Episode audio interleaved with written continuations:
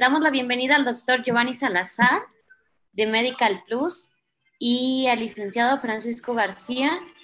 Este, el doctor Giovanni es quien nos va a estar apoyando durante esta mañana con la plática. Entonces, este, los dejamos. Muchas gracias. Gracias por el tiempo. Bienvenidos. Hola, buenos días. Muchas gracias a ustedes por, por el espacio de, para poder compartir ahorita este tema que pues sí es muy importante, pues no perder noción de él, y menos en este mes que eh, es el, el, 19, justamente es el día contra la lucha de, de la lucha contra el cáncer de mama. Eh, les explico rápidamente. Eh, vamos a ver la parte teórica y al finalizar, si nos come el tiempo, volvemos a ingresar porque quiero enseñarles la técnica de autoexploración, pero con el video, con la cámara puesta. Por ahorita les voy a dejar aquí la proyección y bueno, pues vamos a dar inicio. Nuevamente eh, es un gusto, les comento, es un gusto para nosotros estar aquí con ustedes. Y pues cualquier duda que surja, si quieren la resolvemos al final para que no se haga aquí un lío con los micrófonos, ¿vale? Entonces, comenzando, bueno, ya el tema ya lo pueden ver, es cáncer de mama. Vamos a iniciar, aquí dejen que va, avance esto, ok. Iniciar eh, mencionando que el cáncer de mama, a pesar de que ahorita el tema de salud principal es el COVID-19, pues igual no hay que dejar de lado que pues también existen otros padecimientos que igual se siguen manifestando, ¿sí? Aunque ya son de, padecimientos que, bueno, vienen presentándose de hace mucho tiempo, es por eso importante, pues tampoco perderles el, cuidado, ¿no? Ni la pista y tampoco dejar de lado tratamientos o dejar de lado esta, esta parte de la prevención, eh, precisamente porque es algo que sigue aumentando a pesar de los problemas actuales de salud. Eh, este, en específico, el cáncer de mama es un problema de salud a nivel mundial. ¿Qué quiere decir esto? Que es una enfermedad que no se presenta solamente en un continente o en un país, se presenta en todo el mundo, ¿sí? Y ha aumentado en los últimos años. Algo muy importante de, que tenemos que tener nosotros en cuenta cuando hablamos de cáncer de mama es primero su alta frecuencia. Como les acabo de mencionar, es eh, una enfermedad que ha aumentado, de hecho es el cáncer eh, que se presenta con más frecuencia en la población femenina y eh, también genera muchos decesos, alrededor de 16 decesos, 16, 18 decesos al día. Entonces es algo que pues sí es una cifra alarmante. También hay que tener en cuenta las implicaciones biológicas. ¿Qué quiero decir? todos los cambios que el cuerpo va a tener a raíz de este padecimiento, tanto en el proceso de enfermedad como en el proceso de tratamiento. Otra parte igual muy importante es la parte emotiva, la parte emocional, porque muchas veces también eh, se le presta más atención a la salud física debido a la misma enfermedad, al tratamiento que se está llevando y se deja muchas veces de lado también esta parte emocional que también es crucial y que también va a ser de gran ayuda para superar la enfermedad. Y por último, el impacto económico, porque muchas veces eh, no estamos preparados para un gasto eh, de, para solventar esta enfermedad, este tipo de enfermedades, o no tenemos un colchón económico que nos respalde para cuando se nos presentan estas situaciones. Entonces, teniendo esto en cuenta, ahora sí vamos a definir qué es el cáncer. El cáncer en sí, hablando en general de cualquier tipo de cáncer, va a ser aquel proceso en el cual células sanas se van a ir degenerando, se van a ir transformando, convirtiéndose en células tumorales. Estas células se van a ir juntando unas con otras, se van a ir multiplicando y van a crecer constituyendo lo que nosotros conocemos como un tumor hablando en específico del cáncer de mama, es este mismo proceso, pero en la región mamaria, es decir, en los senos de la mujer. Aquí les pongo una imagen en donde podemos ver que las células sanas, que son las de color rosita, tienen un núcleo pequeño y en comparación con las células tumorales, esta, su núcleo se ve deformado, se ven más grandes y como les comentaba, se van juntando entre ellas, se van multiplicando, haciendo eh, que aparezca lo que conocemos como el tumor. Ahora, ¿cuáles van a ser los factores de riesgo para que yo tenga cáncer de mama? Primero que nada hay que aclarar, factor de riesgo es la vulnerabilidad que las personas en particular van a tener eh, en cuanto a diversos factores, ¿sí? Y eh, cuando nosotros hablamos de factores de riesgo, precisamente estamos hablando de eso, un factor de riesgo. No es que necesariamente me va a dar cáncer por tener todos estos, por cumplir con todos estos eh, factores. Eh, hay personas que pueden verse expuestas a estos factores y no tener cáncer y otras personas que ni siquiera estén eh, contempladas dentro de estos factores y estén más en riesgo. Entonces aquí también depende mucho de nuestro cuerpo, de nuestros genes y de nuestros hábitos. Entonces, uno de los factores más importantes es la edad. ¿Por qué la edad? Porque después de cierta edad, después de los 40 años, el cuerpo pues evidentemente ya no tiene la misma las mismas características que tiene un cuerpo de 15 años. El proceso de envejecimiento comienza a partir de los 25 años. Entonces, cuando nosotros llegamos a los 40 años, no se les está diciendo que somos viejos, no. Lo que se quiere decir es que las células ya no son de la misma calidad, lo cual puede dar lugar a que se den estos problemas de tumoraciones. También otro factor de riesgo va a ser la menstruación precoz, es decir, si antes de los nueve años las, niñas comenzaron con su periodo de menstruación, eh, esto hace que, bueno, todo este, este cambio hormonal pues pueda dar lugar a un cáncer a la larga. Igual la menopausia tardía, mismo tema por las hormonas, cuando la mujer deja de menstruar después de los 50, 55 años, entonces ahí hablamos de una menstruación, de una menopausia tardía, perdón, y eh, también por esta misma situación de los cambios hormonales puede dar pie a que se genere un tumor. El descontrol hormonal, ah, para aclarar y que no les quede duda, el descontrol hormonal favorece al crecimiento de los tumores, entonces es por eso que estos son factores de riesgo. También la ausencia de embarazos. ¿Por qué? Porque el cuerpo de la mujer está hecho para que en determinado momento de su vida ella pues tenga esta, este proceso del embarazo. Entonces, cuando no hay un embarazo, no se termina de generar, eh, más bien de desarrollar el sistema reproductor, el, aparato reproductor femenino que consiste no solamente de la parte de la matriz, sino también de las mamas, ya que cuando termina el proceso de embarazo, sigue el proceso de lactancia. Entonces, si no se llega a este proceso, pues no hay un desarrollo completo de las mamas, lo cual puede dar lugar también a que aparezca cáncer. Eh, por predisposición genética, es una realidad que igual si nosotros venimos de familiares directos que tuvieron o sufrieron algún tipo de cáncer, pues también el riesgo en mí aumenta por toda esta cuestión de los genes. Y ya hablando de otros factores que aunque no son tan em, específicos que por ellos nos dé específicamente cáncer de mama, pues sí nos pueden generar algún otro tipo de, de, cáncer o de otro tipo de enfermedades. Y estamos hablando del tabaquismo, que bueno, el tabaco pues nos puede generar este, infinidad de, de malestares, no solamente de cáncer, sino también a nivel respiratorio. Eh, la dieta, ¿por qué la dieta? Porque muchas veces nosotros no comemos bien.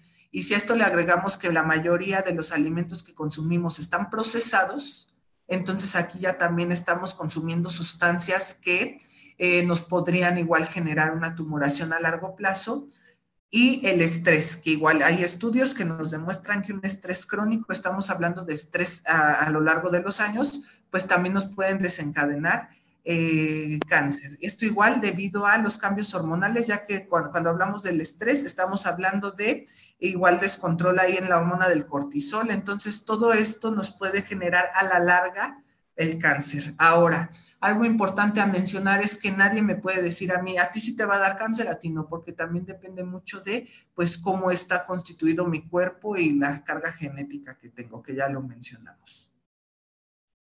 ¿Cómo vamos nosotros a diagnosticar un cáncer? Primero que nada, nosotros tenemos que tener esta cultura de la prevención haciéndome mi autoexploración solito, porque solita. ¿Por qué?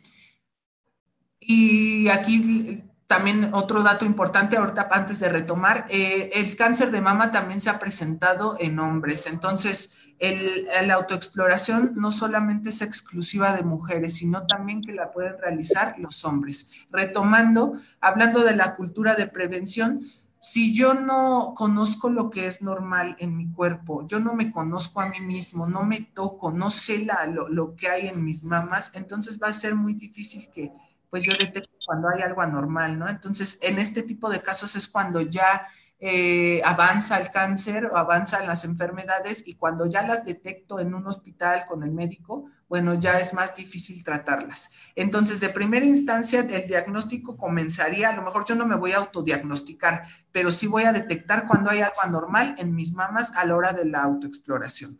Por otra parte, ya eh, eh, cuando me voy a hacer algún tipo de estudio, puedo yo optar por la mamografía que, o mastografía, que es un estudio como lo podemos ver en la imagen superior, eh, en la cual eh, se, eh, por medio de este estudio se va a presionar la mama y se va a ver cómo está constituido el tejido por dentro. Es un estudio de imagen para yo poder detectar posibles anomalías de vista por medio de una imagen. Por una parte, yo con la autoexploración voy a tocar pero es una realidad que no siempre se puede palpar eh, algún cuerpo extraño. Es por eso también importante apoyarnos de un estudio de imagen como la mastografía. Este causa mucha molestia, por ejemplo, en mujeres que tienen mamas muy grandes. Evidentemente a la hora de que se presiona, pues sí les puede generar dolor, molestia. Quizás se podría optar por una ecografía, que es la, el ultrasonido igual de las mamas Aquí lo importante es que nosotros tengamos una imagen en donde podamos ver que nuestra mama no tiene ningún cuerpo extraño. Y estos estudios se recomienda se realicen al menos una vez al año a partir de los 40 años de edad. ¿Sí? Eh, también, eh, ya cuando nosotros detectamos que existe un cuerpo extraño ahí, no necesariamente es cáncer, o sea, también se puede dar eh, por otros factores y es por eso importante realizar una biopsia.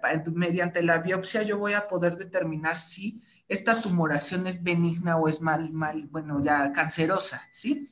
Y eh, también otro de los tipos de diagnóstico que igual nos va a arrojar eh, una imagen es la resonancia magnética que es la imagen que vemos ah, en la parte inferior, en la máquina esa grandota, en donde eh, por medio de radiación eh, se va igual a arrojar una imagen en la cual yo voy a poder ver el tejido. Esto también depende mucho de pues la, la, zona que se quiere explorar para ver igual este, qué tipo de estudios se emplearía. El de cabeza, el que se recomienda que se realice una vez al año es la mastografía. Y como les mencionaba, si genera mucha molestia, bueno, se podría optar por una ecografía.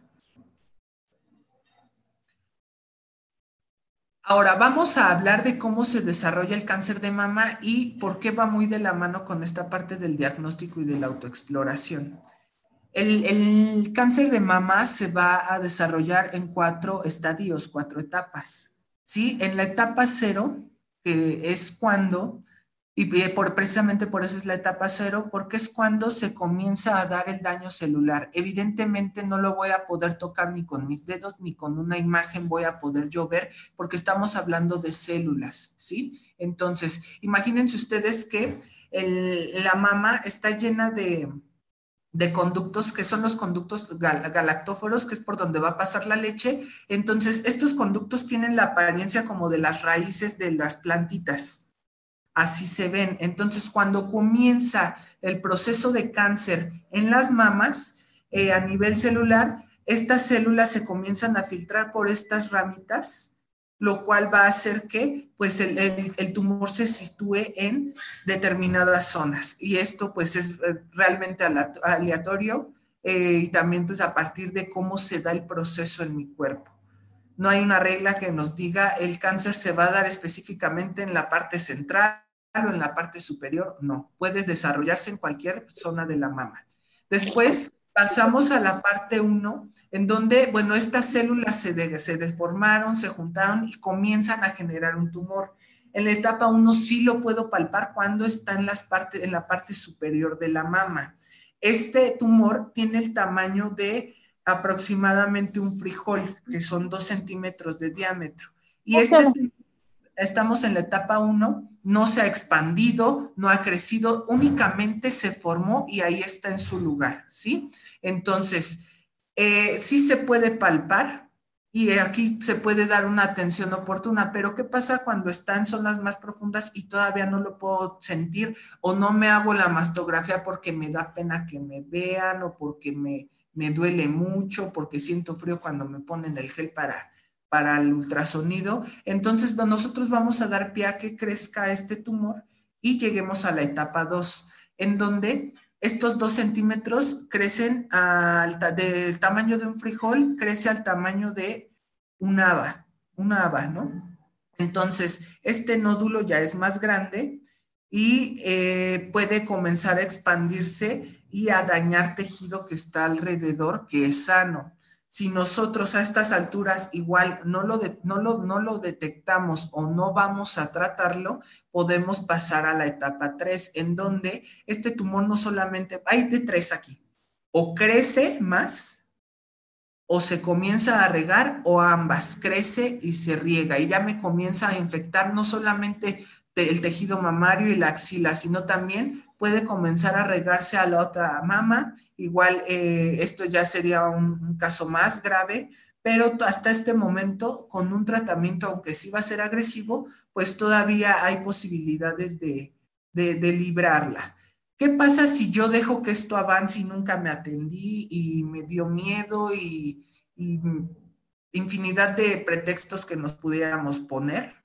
Excusas, bueno, entonces podríamos llegar a la etapa 4. ¿Qué es la etapa 4? Cuando ya no solamente me invadió las mamas, sino que estas células eh, cancerosas se filtraron a través del torrente sanguíneo y llegaron a otras zonas de mi cuerpo, generándome no solamente cáncer en las mamas, sino también en otros órganos, a lo, y este proceso se le conoce como metástasis, cuando el cuerpo se comienza a invadir de cáncer.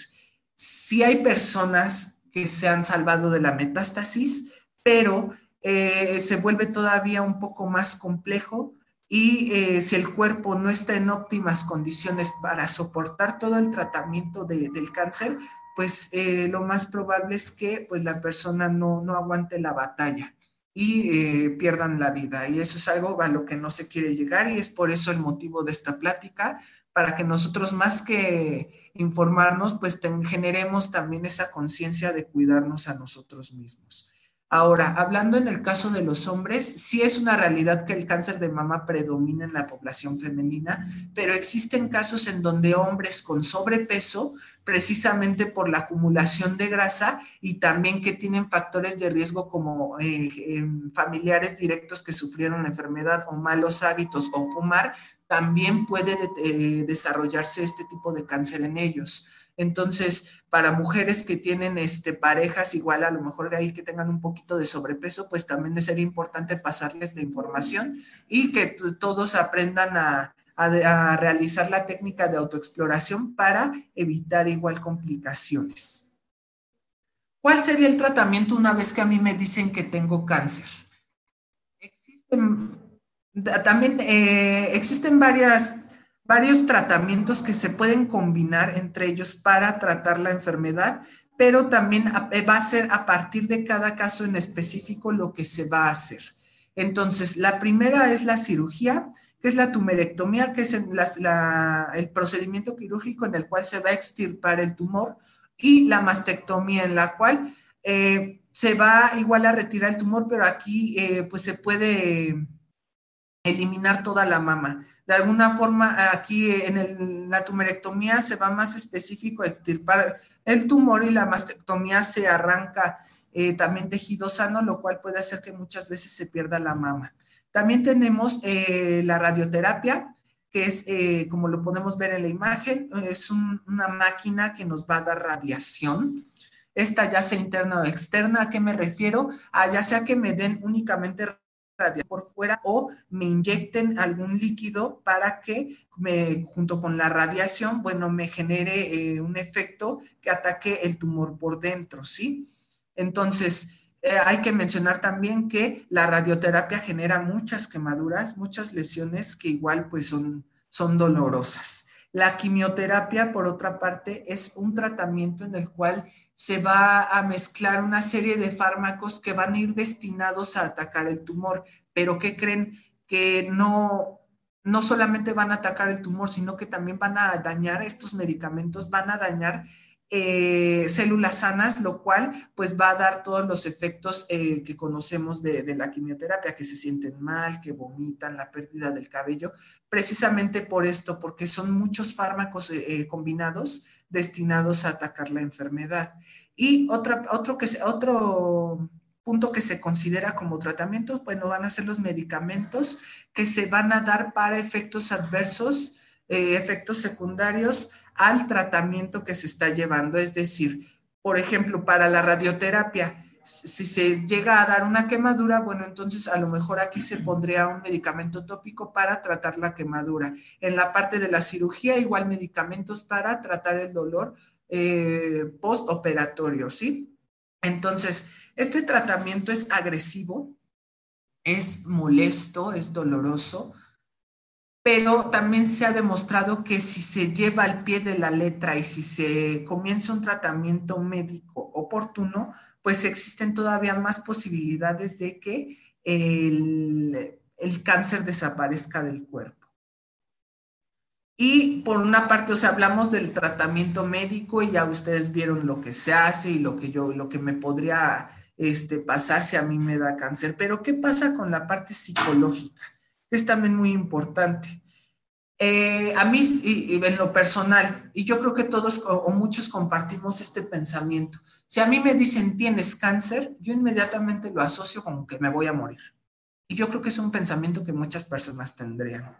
Entonces, cuando a ti te dicen que tienes una enfermedad de este tipo, comienza una etapa de duelo. ¿Y por qué duelo? Porque estoy, de cierta forma, yo perdiendo mi salud incluso podría yo pensar o que ya no hay más para mí. Entonces, aparte del duelo, bueno, pueden manifestarse otros, otros padecimientos como la depresión, ansiedad, estrés, que igual son discapacitantes, hay que, hay que mencionar, que igual eh, también pueden eh, provocar que la persona no, pues ya no pueda llevar una vida eh, con una buena calidad, ¿no?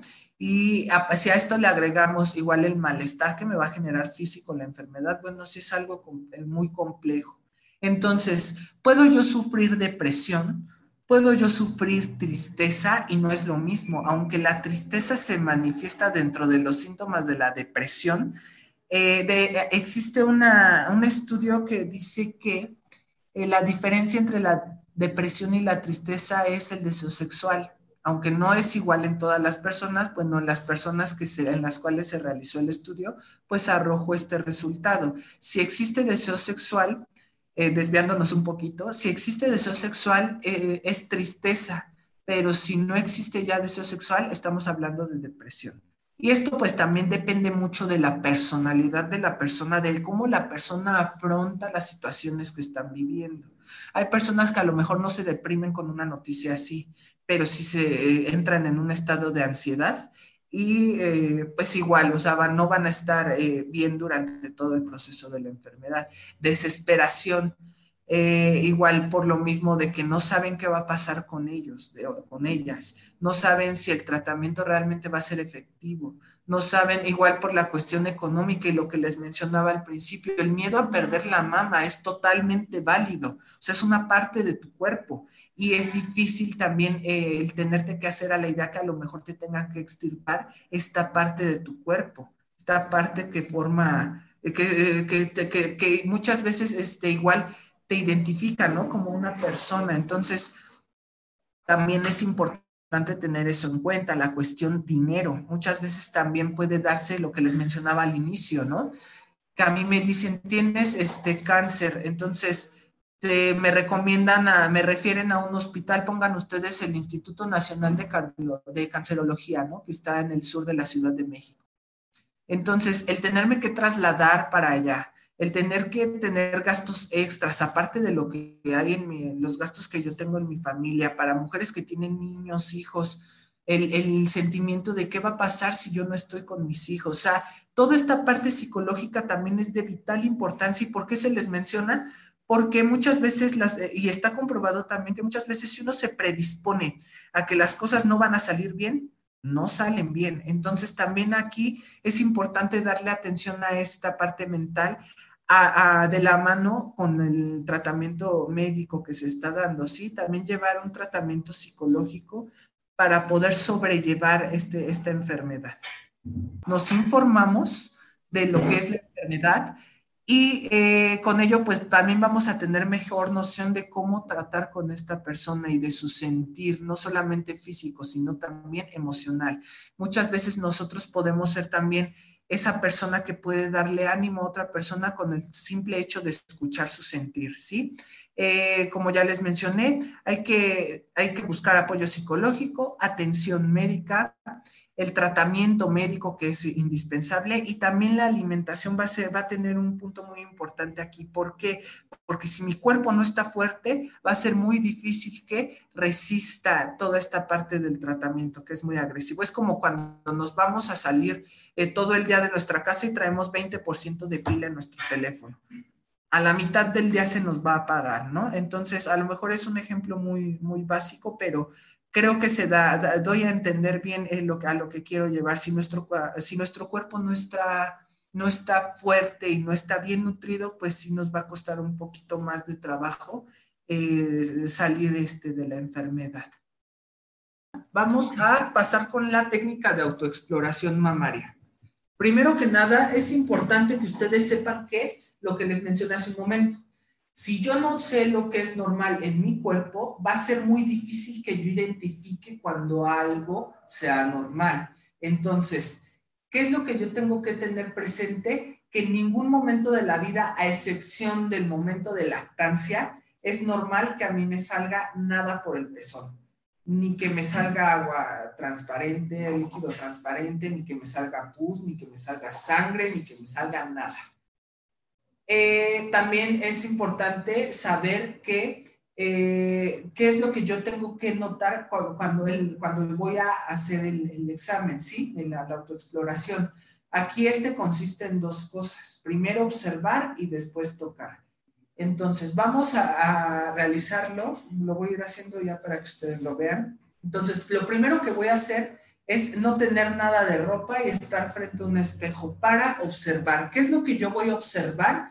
Que no exista, como les dije, ningún tipo de secreción, que no exista ningún abultamiento, ningún enrojecimiento, que no haya eh, zonas que estén sumidas, todo lo que yo pueda notar que no es normal. Una vez que yo ya observé la mama y veo que no hay nada raro, entonces voy a comenzar con la técnica para tocar. ¿En qué momento voy a realizar esta técnica? Se recomienda que la hagan cuando se están bañando, porque con el jabón ayuda a que resbale mejor la mano. Mujeres que tienen las mamas muy grandes, se recomienda que lo hagan acostadas, igual para que la, la zona se expanda y sea más fácil que puedan tocar. Y este, este, en el caso en específico de las mujeres, se recomienda que se haga siete días después o que no se haga ni siete días, este, hasta siete días después o siete días antes de la menstruación. ¿Esto por qué? Porque igual con el, proceso de, la, de, la, regla, eh, tienden a endurecerse los senos. Entonces, esto va a generar que cuando ustedes estén tratando de autoexplorarse, eh, sientan dolor. Entonces, ni van a encontrar nada y, muchas veces se pueden lastimar. Entonces, hay que tener estos siete, ni, siete días antes ni siete días después para que eh, podamos tener un resultado más, más. Entonces, no todo lo que yo toque, a lo mejor yo puedo sentir un cuerpo extraño, no todo necesariamente es cáncer, como les dije hace un momento. En muchos casos se da que se, se desarrollan lipomas, que son eh, tumores, tumoraciones de grasa, tumoraciones benignas, que no necesariamente requieren de una intervención quirúrgica y no son cancerosas. Entonces, para que nosotros, pero sí es importante que nosotros identifiquemos y cuidemos que no crezcan, para que nosotros pues ya tengamos este antecedente y lo veamos con el médico y, y se descarte que sea cáncer.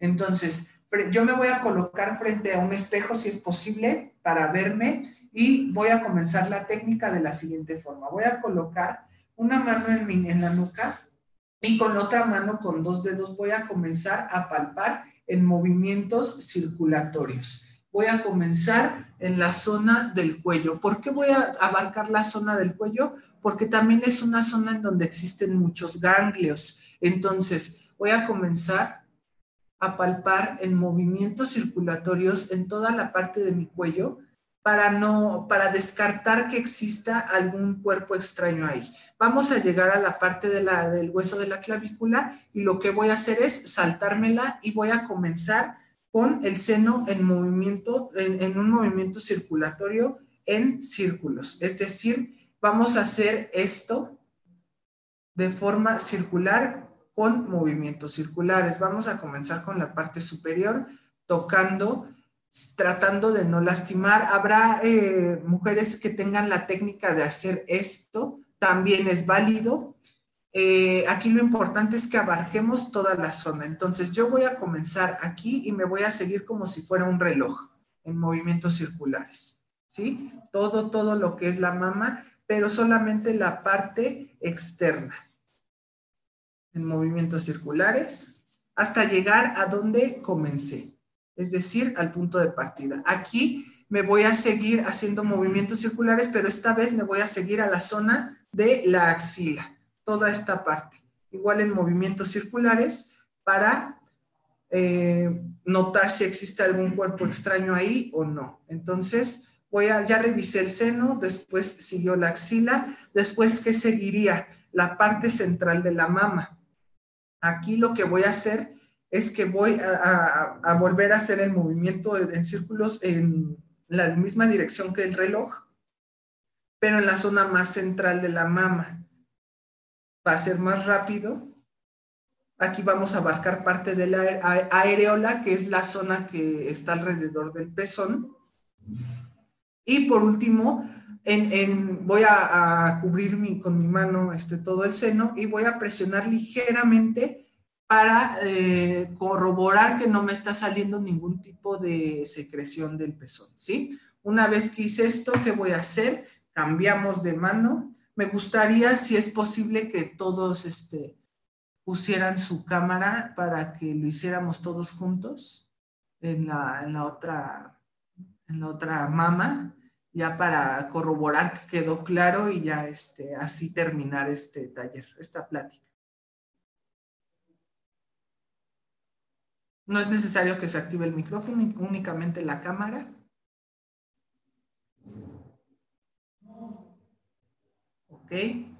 Y bueno, pues vamos a continuar. Entonces, acuérdense, primero observamos, después hicimos toda esta parte en un lado. Vamos a pasar al otro, lo hacemos todos juntos. Entonces, coloco mi mano en la nuca y voy a comenzar con qué? Con dos dedos en movimientos circulares, igual en forma circular. Comenzamos en el seno, en la parte de arriba y vamos, evidentemente ahorita con ropa no lo vamos a poder hacer a detalle, pero sí quisiera que siguieran los pasos para que se nos queden bien. Entonces va a ser todo el cuerpo de la mama. Y vamos a llegar, como les dije, al punto de partida, donde empezamos. Y de aquí eh, nos vamos a seguir hacia la zona de la axila. Entonces, igual para descartar que no exista nada ahí.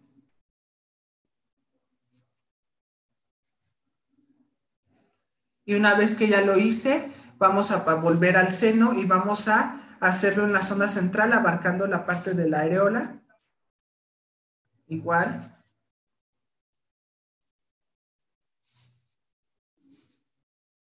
Y cuando finalizamos, ¿qué, qué quedamos que era? Una ligera presión para corroborar que no está saliendo ningún tipo de secreción. ¿Sí? Entonces acuérdense, observo cuello y la mama en, el sentido del reloj, primero afuera con la axila, después un poquito más adentro y finalizamos con una ligera presión. ¿Existe alguna duda de lo que acabamos de ver y hablar el día de hoy? Cuando ya encontraron en la mastrografía este, una glándula, este, y, le da el ginecólogo el proceso de estarlo cuidando, de que no crezca. Y si uno nota alguna anomalía, ¿podría ser cáncer? Mira, si ya le están dando, para que a ti te digan que es cáncer, tiene que haber a fuerzas un estudio que es el que les mencionaba, que es la biopsia, en el cual se va a estudiar ese tejido de, ese cuerpo que encontraste.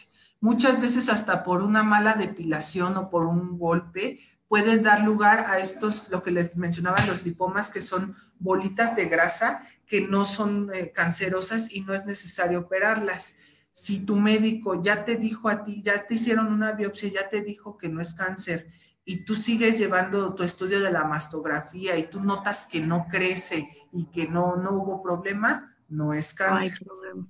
No hay problema, pero lo que sí tienes que seguir haciendo es tu autoexploración para que tú notes si crece y también la mastografía una vez al año para que eh, además de ese se identifique si existe algún otro tipo de cuerpo.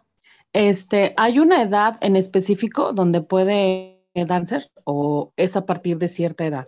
Mira, eh, volvemos a lo que les mencionaba. No, no, nadie te puede decir que te va a dar cáncer o a qué edad te va a dar cáncer, porque de esto también dependen los factores en los cuales tú te desenvuelves. Sí es más susceptible el cuerpo a partir de los 40 años, porque como les dije, las células ya no son de la misma calidad y esto puede dar pie a que se den este tipo de deformaciones celulares que den lugar a los tumores. Eh, pero pues existen casos hasta de niños que les da cáncer. Entonces, no hay una edad, una edad en específica, sin embargo, sí se tiene que tener presente que después de los 40 el cuerpo todavía es un poquito más susceptible a manifestar este tipo de alteraciones. Ah, ok, gracias. ¿Y a los hombres también les puede dar este cáncer? Cáncer de mama, sí. Sí. Aunque son pocos los casos que se han dado, sí es posible, porque de hecho eh, el cuerpo cuando uno es niño, pues es casi igual que el de la niña, a excepción de los genitales. Entonces, a medida de que crece, bueno, las hormonas van a hacer que se desarrollen ciertas áreas en unos y en otros. Y el cuerpo del hombre, aunque no tenga desarrollada la mama, también tiene glándulas eh, porque es, igual, ¿sí? Entonces, por eso, por lo mismo de que también tienen las glándulas mamarias y tienen el pezón y tienen la zona, también puede desarrollarse un cáncer. Bueno, yo lo que pasa es que tengo una bebé de año, un año ocho meses Ajá. y toda produciendo un poco de leche, o sea, es muy poca lo que me sale, realmente es casi nada, pero bueno, psicóloga me dio a mí una pastilla que se llama Evenglea, me la tomé hace un día y la verdad esa pastilla hizo que me sintiera yo muy mal, la verdad, este, con taquicardias, así me duró, estuve como un mes más o menos, de hecho hasta medicamento controlado tomé, Ajá. Este, la verdad la pastilla no la aguanté y todavía tengo un poco de leche. Este, no sé si sea normal o, no sé, bueno, igual ya estoy con una dieta que me dio mi nutrióloga. Ajá. Y, bueno, sigo produciendo un poco de leche y no sé si sea bueno o sea malo. O sea, son gotitas ya lo que me sale, ya lo último. Ok, ¿es tu primer hijo? Sí, doctor puede ser que igual como es un proceso nuevo para tu cuerpo, pues si todavía no tengas como ese reajuste hormonal, pero yo te mentiría si te digo que a lo mejor el, bueno, o sea, que pueda ser algo hormonal o que pueda ser todavía debido a, que tu niño pues está chiquito, realmente no tiene tanto tiempo que, que nació.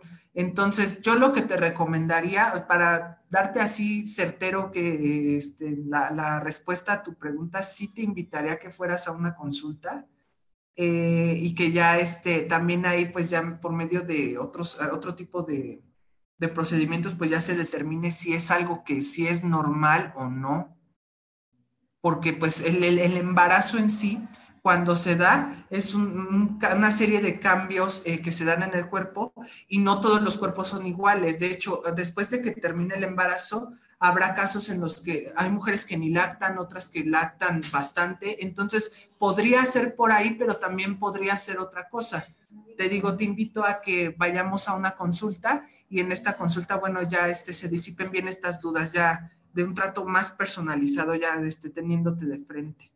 Yo no tengo ningún caso de eso, pero una de mis hijas, que ya tiene un niño, ella dice que se exprime el pezón y le sale un liquidito blanco, pero como espeso. Ok. Lo ha comentado con su doctora, pero le dice que es normal porque no dio bien de mamar. No sé qué, a qué se refería en eso o qué. Porque es lo que pasa. Ok, eh, sí, muchas veces también si no se, se cumple con esta parte de la lactación, pues sí puede dar lugar a que todavía después de se segregue ahí algún tipo de, de, líquido. Pero pues igual, o sea, si la doctora ya le comentaba que es normal y ya la, igual ya le mostró, le describió bien el líquido, no habría ningún problema, porque es el mismo caso que nos comentaba esta Graciela. O sea, tiene un hijo que no es tan grande, o sea, es pequeño, entonces el proceso de embarazo no tiene mucho que se dio. ¿Sí? Y por acá. Pero no importa el tiempo que haya pasado. ¿Cuántos niño tiene 10 años. ¿Cuántos años tiene el hijo o la hija? O sea, el, niño. El niño ya, ya está grande, ya tiene 10 años y todavía ah, sale. tiene. Pues no es normal, o sea, a excepción de que pues le haya dado algún tipo de descripción a la doctora, pues no, no sería normal. A lo mejor podría ser ahí un problema de la hormona este de, se llama prolactina, que está haciendo que pues se genere esta, este, este tipo de secreción. Sería igual algún tema más hormonal. Eh, habría que hacerle algún tipo de estudio para que, pues para descartar que sí realmente no tenga nada de malo, porque sí ya tiene bastante tiempo que tuvo a su bebé. Entonces, igual se le invita ahorita igual con, este Francisco que les dé los datos para que vaya a una consulta y pues ahí ya también se saque de dudas. Y también en el caso de María Guadalupe, misma situación. Gracias. Tú tienes, si María Guadalupe, si tú tienes hijos pequeños eh, de no más de dos años, eh, hasta cierto punto podría ser normal este cambio hormonal, pero no es normal que salga algo negro. Entonces, igual ahí tendrías que, tú sí, a ti sí te invito a que ya lo antes posible también te vayas al médico y lo cheques, porque si eso sí está tan normal.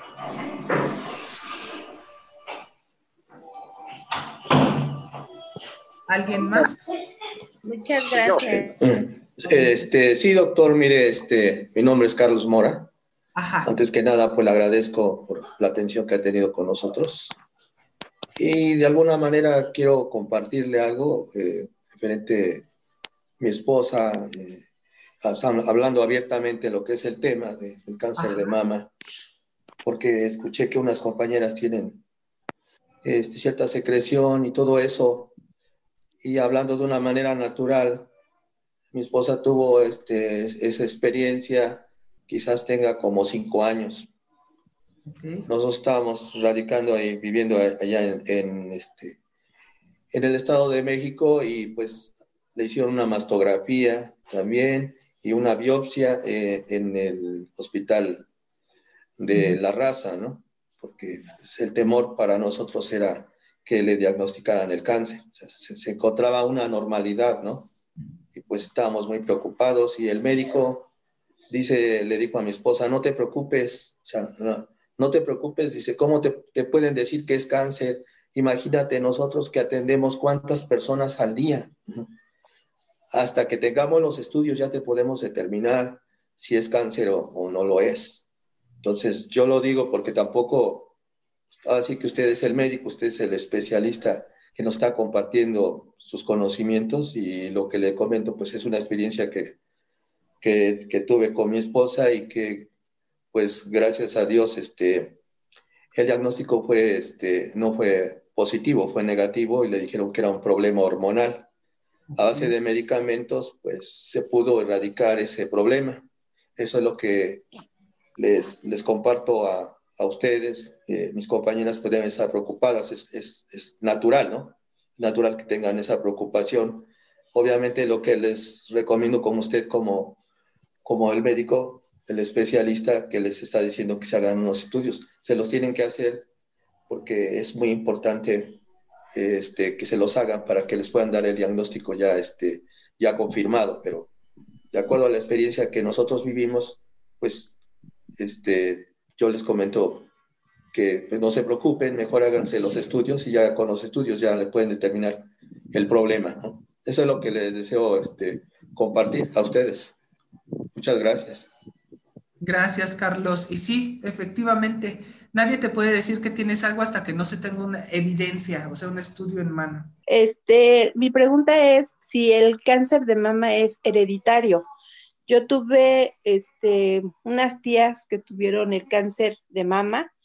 Una de ellas, desafortunadamente, perdió el seno, no logró, este, no, ahora sí que no se dio tiempo a, eh, a tiempo a cuenta a tiempo y, pues afortunadamente tuvieron que extirparle un seno.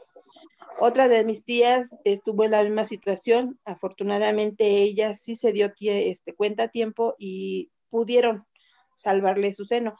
Pero mi pregunta es esa, si es hereditario, porque ellas, tanto ellas como yo, tenemos demasiado seno y este, y pues no sé, es mi, mi, mi preocupación.